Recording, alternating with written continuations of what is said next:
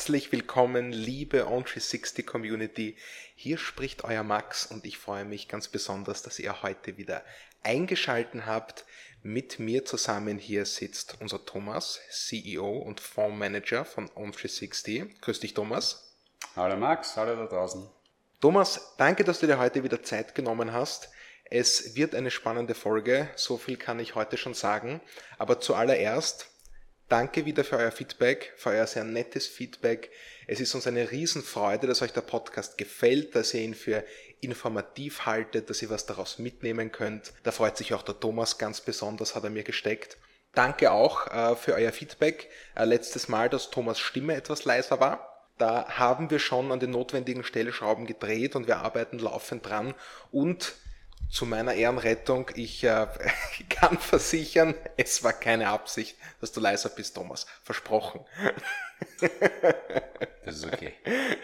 Und auch diesmal wieder die Aufforderung, äh, schickt uns unbedingt gern eure Fragen, schickt uns eure Anregungen. Äh, wir haben große Lust, direkt mit euch über den Podcast zu kommunizieren. Wir besprechen auch gern äh, die Fragen, die ihr aufwerft, selbstverständlich. Und äh, weil es uns besonders interessiert, wollte ich euch nochmal bitten, uns auch zu sagen, ob euch die Länge so gefällt. Wir haben jetzt mal ungefähr eine halbe Stunde avisiert. Äh, das haben wir bis jetzt auch mehr oder weniger eingehalten. Und wir würden gern wissen, ist das die Länge, die euch Spaß macht? Ist euch zu lang? Ist euch zu kurz? Ihr kennt euch aus. Thomas, wir wollen heute den zweiten Teil unserer Serie besprechen. Die läuft unter dem Namen Warum ist Investieren wichtig? Nicht letztes Mal haben wir darüber gesprochen, warum ist Investieren wichtig für mich als Investor? Und heute wollen wir uns diese Frage im Kontext von Demokratie stellen. Wir wollen also ein bisschen philosophischer werden. Und deswegen habe ich versucht, folgende Frage zu formulieren, die sich auf den Finanzmarkt bezieht. Kann man den Finanzmarkt demokratisieren, Thomas? Der Hintergrund, der mich hier interessiert und der hoffentlich auch euch interessiert ist, der Finanzmarkt ist bestückt mit einigen gigantischen institutionellen Investoren. BlackRock ist ein Beispiel dafür. Jetzt kommt hier on 360 und wir möchten, dass jeder Zugang zum Kapitalmarkt bekommt und meinen auch, wir wollen den Kapitalmarkt ein Stück weit demokratisieren. Thomas, wie stellst du dir das vor? Wie soll man den Kapitalmarkt demokratisieren?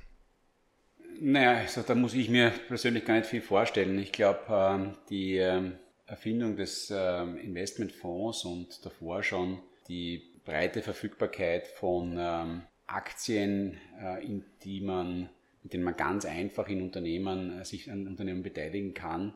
Das sind einfach die großen wesentlichen Schritte gewesen hin bereits zu einer Demokratisierung des Kapitals. Ich glaube, es spielt sich viel mehr noch auf Ebene des Kopfes ab, äh, ob man das auch akzeptiert, dass man eben diese Möglichkeiten, die da geschaffen wurden in den letzten Jahrzehnten, eben als riskante Spekulation oder einfach als sinnvolles Investment und langfristige Anlage empfindet. Ich glaube, das ist das Hauptthema.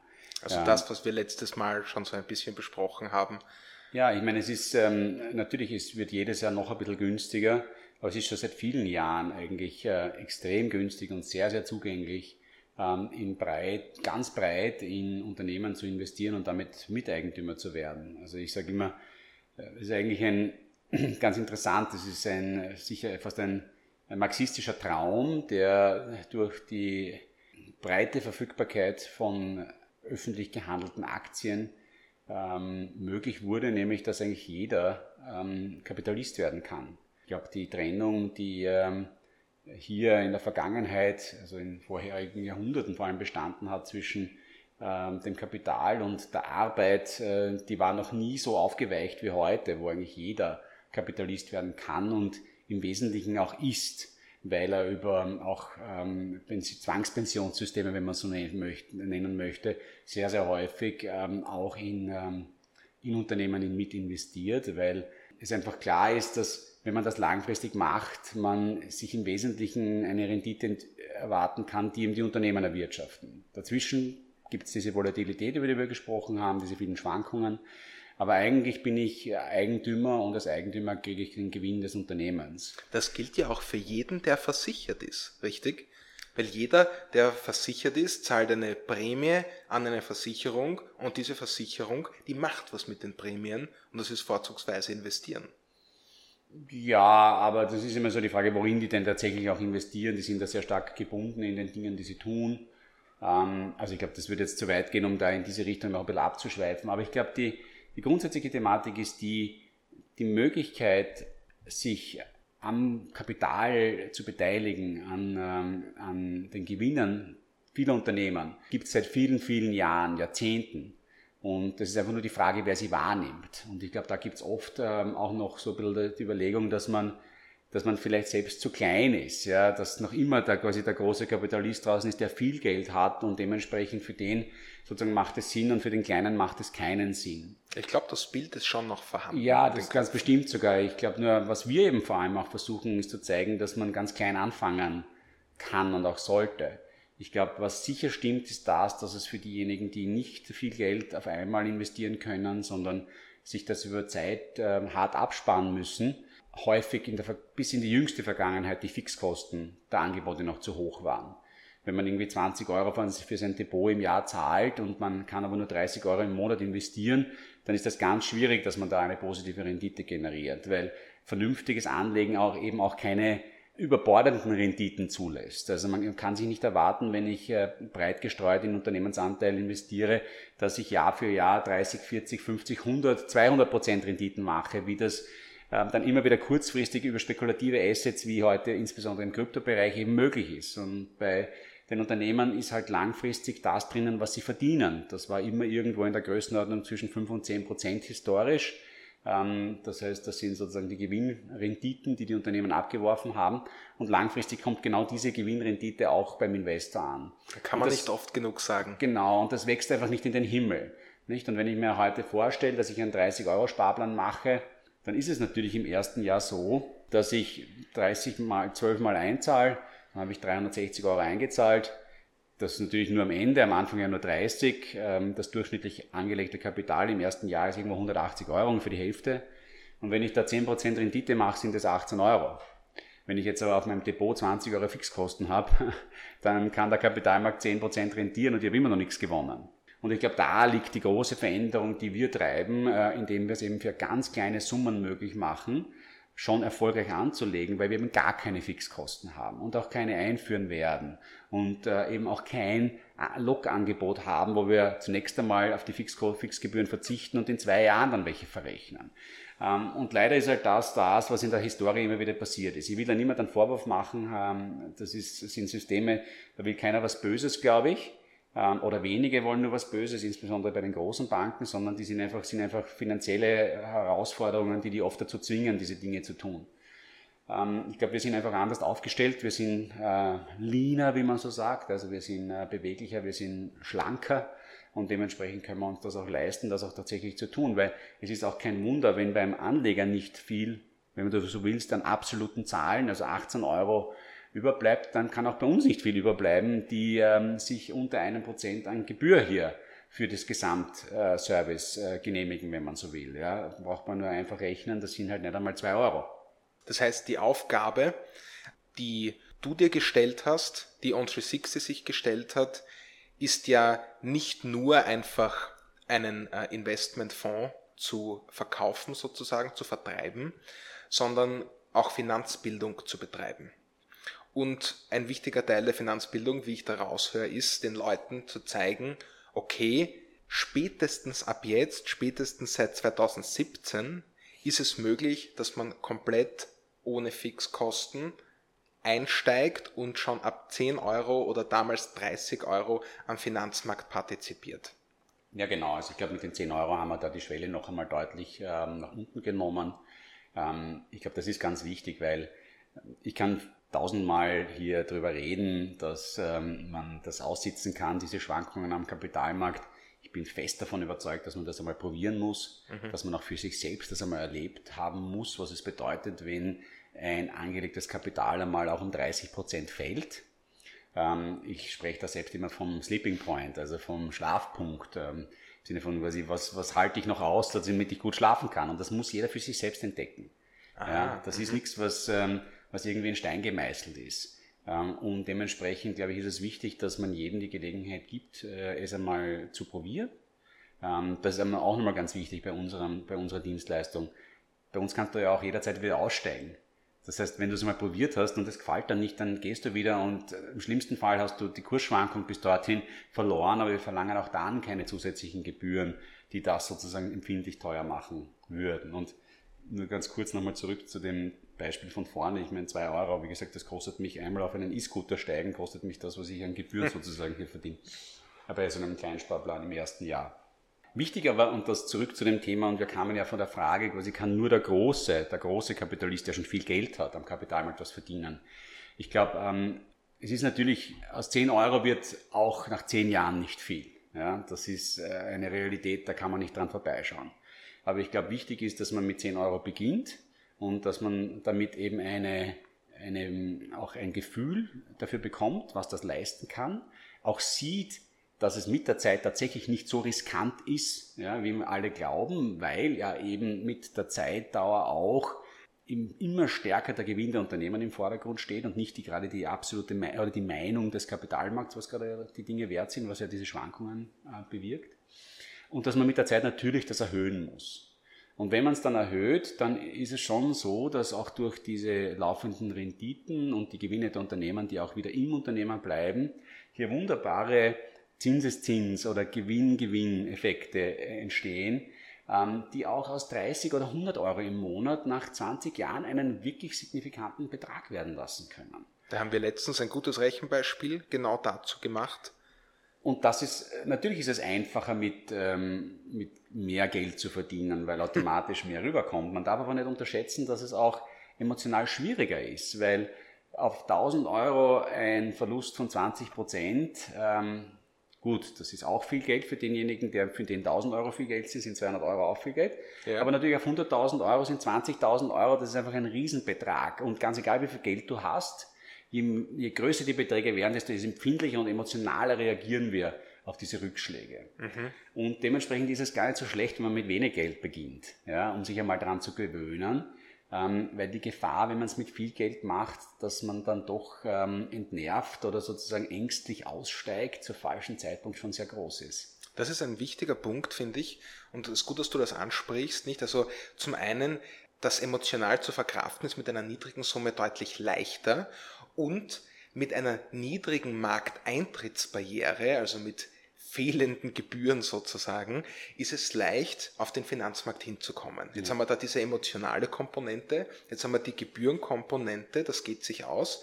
Das heißt, das ist schon mal ein erster Schritt sozusagen zur Demokratisierung des Finanzmarkts, des Kapitalmarkts, weil jeder mitmachen kann irgendwie. Jetzt wollte ich dich fragen, Thomas, auf einer Skala von 1 bis 10, wie demokratisch würdest du den Kapitalmarkt beurteilen? Naja, das hat, hat ja unterschiedliche Komponenten. Ich glaube, da gibt es einmal die Frage des Zugangs. Ich glaube, äh, der Zugang ist bereits sehr demokratisch. Ähm, eben mit kleinsten Summen kann man bereits ähm, hier Miteigentümer werden. Okay.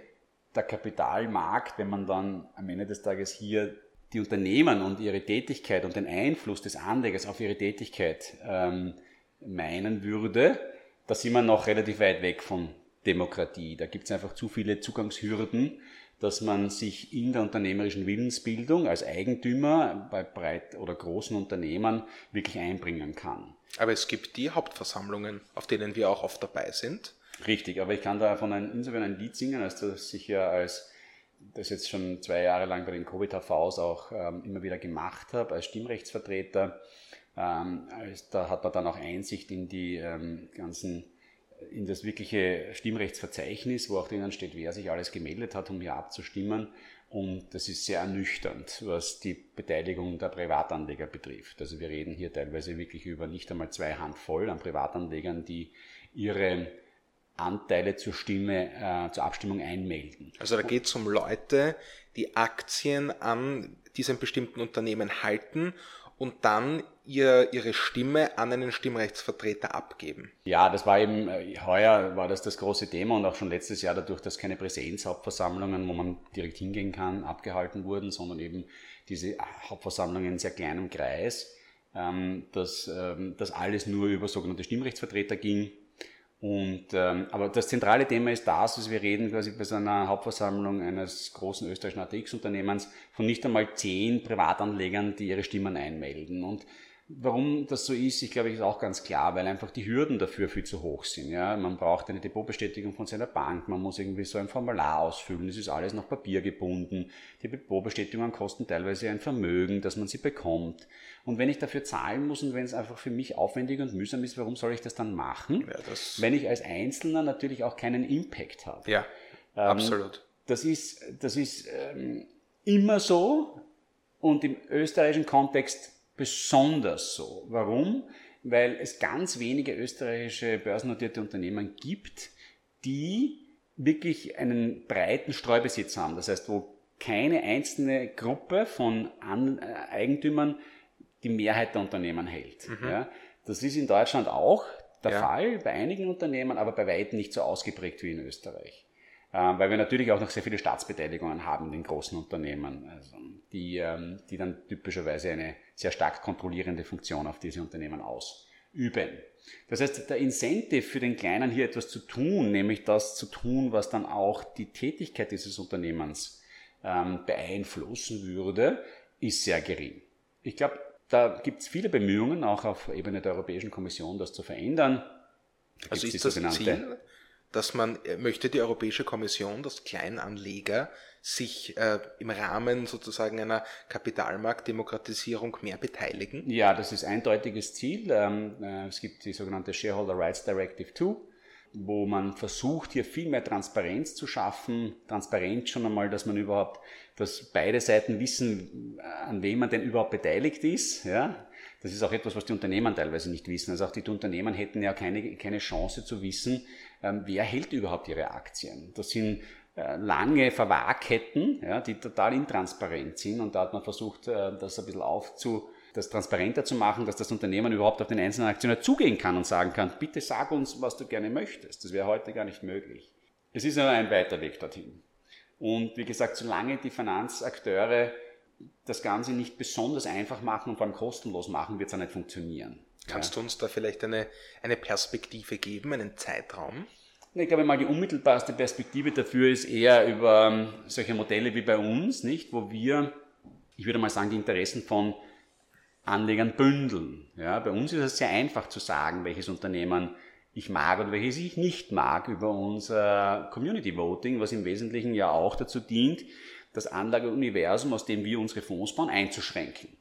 Und äh, das ist schon eine große Aussage und das ist auch eine Aussage, die wir weitertragen an diese Unternehmen. Mhm. Ja, äh, wir durch unsere Tätigkeiten haben dort Gehör, wenn man so möchte. Ich möchte nicht sagen, dass uns die alle furchtbar ernst nehmen in der Größenordnung, in der wir heute operieren. Aber grundsätzlich ist es ihnen natürlich schon sehr, sehr wichtig, weil sie, weil es keinen Player gibt wie uns, der so viele Kleinanleger bündelt. Ähm, und wenn man bei uns in Voting nicht besonders gut abschneidet, ist das schon eine starke Aussage gegenüber diesen Unternehmen, dass da was nicht passt. Zumindest in der Wahrnehmung. Und, äh, und ich glaube, dass mit zunehmender Größe umso mehr Impact bekommt man natürlich auch äh, in, diesen, in diesen Themen. Jetzt glaube ich ehrlich gesagt, dass die aller, allermeisten Unternehmen sehr gut verwaltet werden äh, von ihren Aufsichtsräten und von ihren Haupteigentümern, weil auch dort sind ja die Interessen sehr gleichgerichtet mit dem eines Kleinanlegers. Da geht es ja auch darum, schlussendlich Geld zu verdienen. Nicht? Also das Aber ist wir, wir können das auch andersrum fragen. Was könnte denn, was wäre der Idealfall an Demokratisierung im Finanzmarkt? Was kann denn der Kleinanleger die, seinem Unternehmen, an dem er beteiligt ist, sagen? Sagen kann er ihm jetzt unmittelbar nicht so wahnsinnig viel, aber er kann natürlich über die Besetzung des Aufsichtsrats ähm, dann Einfluss nehmen stärker in die Kontrolle der unternehmerischen Tätigkeit durch den Vorstand. Weil die Aktionärsversammlung den Aufsichtsrat einsetzt. Genau so ist es, ja. Und, ähm, und wenn man dort genug Impact hat, äh, indem man ausreichend Stimmen auf sich vereint, kann man natürlich schon auch, und das ist immer wieder auch der Fall gewesen, hier ähm, Veränderungen herbeiführen. Das ist etwas, was nicht unbekannt ist im Bereich der großen aktiven institutionellen Investoren, wie man das nennt. Ähm, Hast du da ein Beispiel für uns vielleicht? Ja, zum Beispiel heuer gab es eine Situation in Österreich, wo ein großer oder eine Gruppe großer institutioneller Investoren mit einem Aufsichtsrat der Immofinanz nicht glücklich waren. Ja. In Österreich kein unbeschriebenes Blatt, Florian Koschert, ein äh, durchaus auffälliger Instagrammer.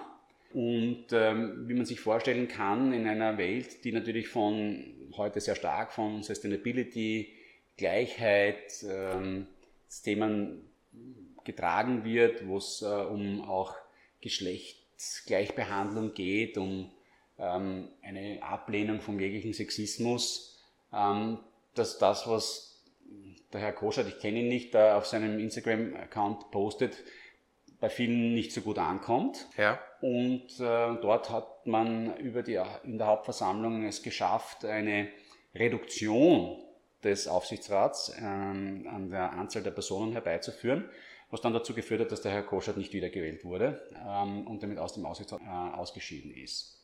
Sehr interessant. Ja, und da gibt es schon immer wieder Themen. Also wir hatten bei der Telekom-Hauptversammlung eine Situation, da ist der Fall der oder die Situation die, dass einer, das, einer der Aufsichtsratsmitglieder, dessen Frau ist Aufsichtsratsmitglied der Deutschen Telekom. Und äh, da stellt sich natürlich die Frage, wie da die sogenannten Chinese Walls funktionieren zwischen den beiden zu Hause, dass da nicht unternehmensinterner zwischen der österreichischen und der deutschen Telekom ausgetauscht werden. Berechtigte Frage ich würde mal sagen, eine berechtigte Frage, die auch dazu geführt hat, dass sehr viele Nein-Stimmen gegen die äh, Wahl dieser Person dann schlussendlich kamen. Äh, es war nicht genügend, sondern der Haupteigentümer ähm, ähm, der Telekom Austria ist ja äh, bekanntlich die America Mobil, gemeinsam eben mit, dem, mit der ÖPAC, also der österreichischen Staatsholding.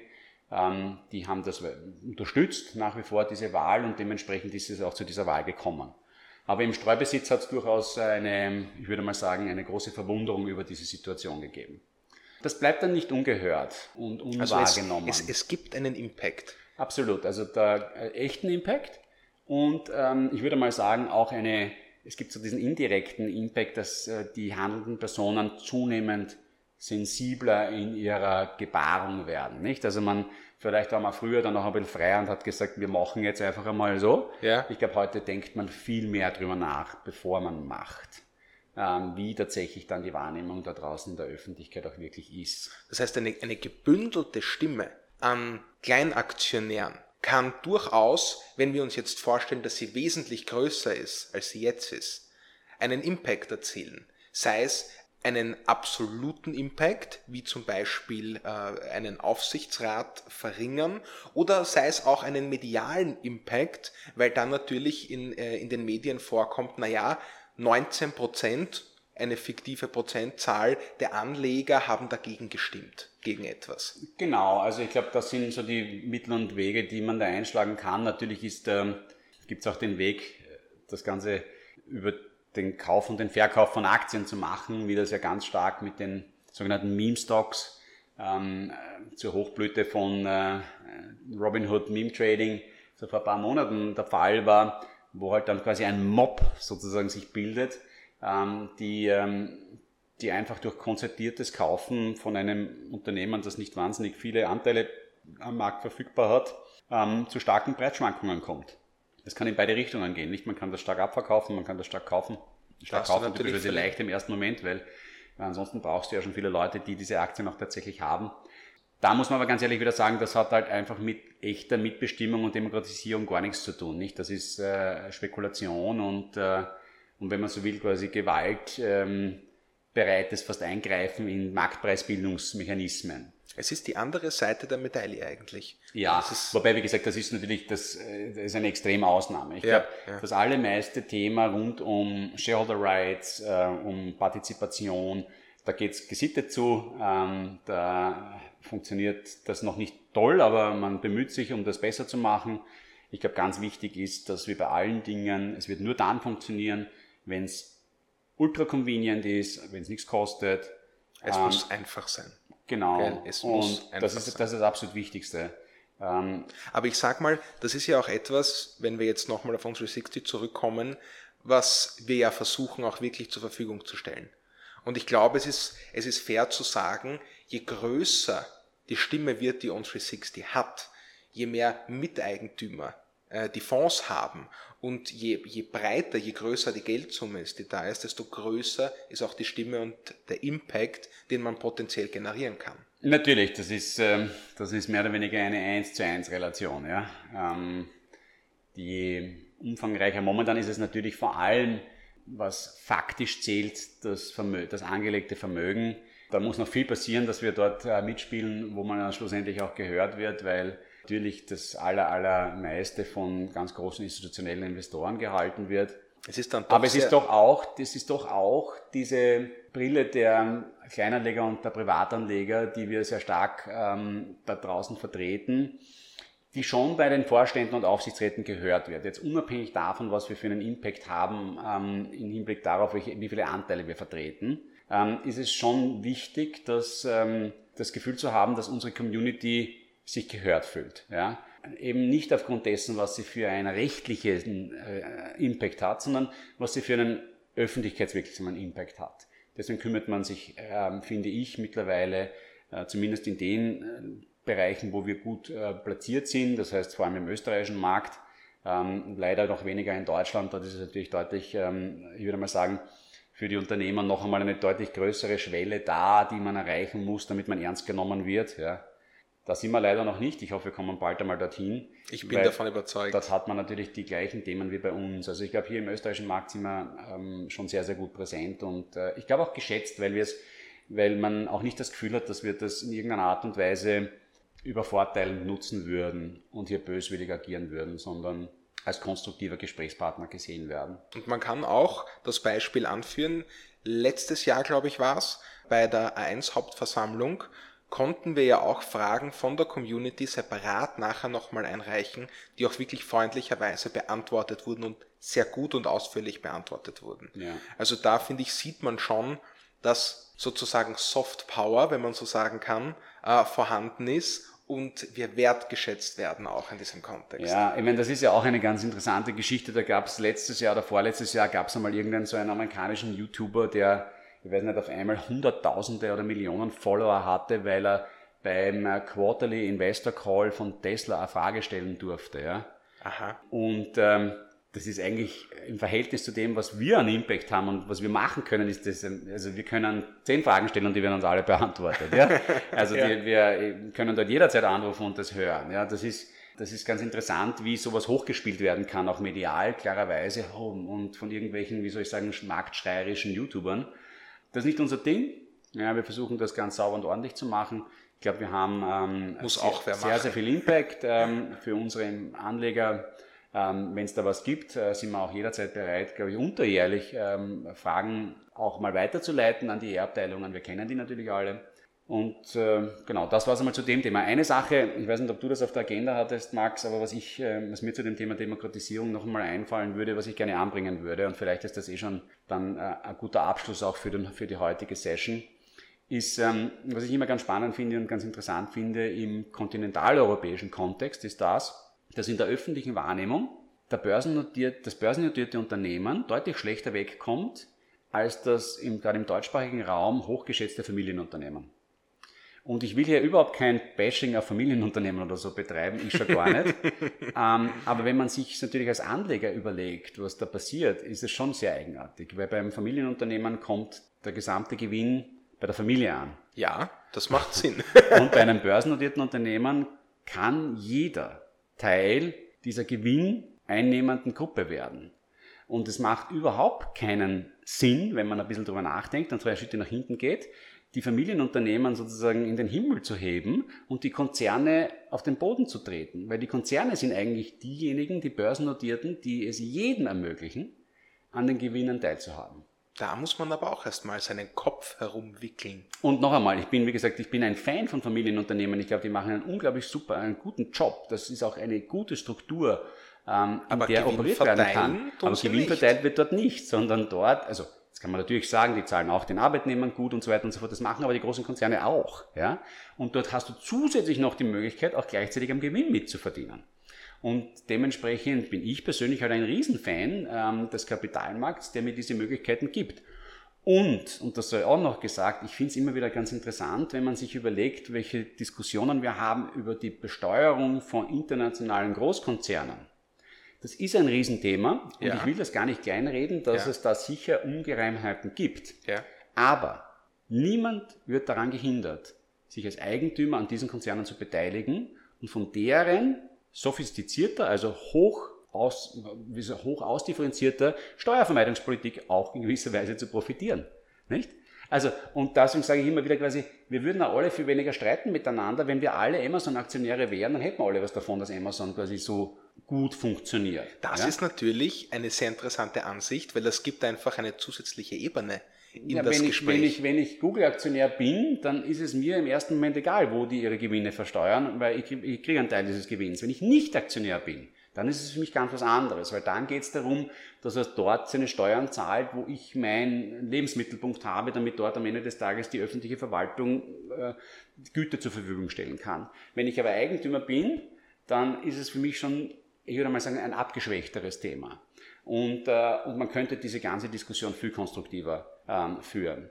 Ähm, dementsprechend wäre es mein größter Wunsch, und das ist das, worauf wir hinarbeiten, dass ähm, jeden ein bisschen was an der globalen Wertschöpfung gehört, ähm, damit ähm, sich A als zweites Standbein zu seiner eigenen Arbeit auch einen kleinen Polster an ähm, passiven Einkommen aufbaut und dass man hier sowohl auf der Ebene Arbeitnehmer, Arbeitgeber einen konstruktiveren Dialog hat, weil man in gewisser Weise auch im gleichen Boot sitzt, weil man eben auch Eigentümer ist und äh, andererseits eben auch, was das Thema internationale Unternehmen, Konzerne betrifft, hier, ich würde mal sagen, einen Großteil der Verwerfungen auch herausnehmen kann, indem einfach alle daran mitverdienen, was die verdienen.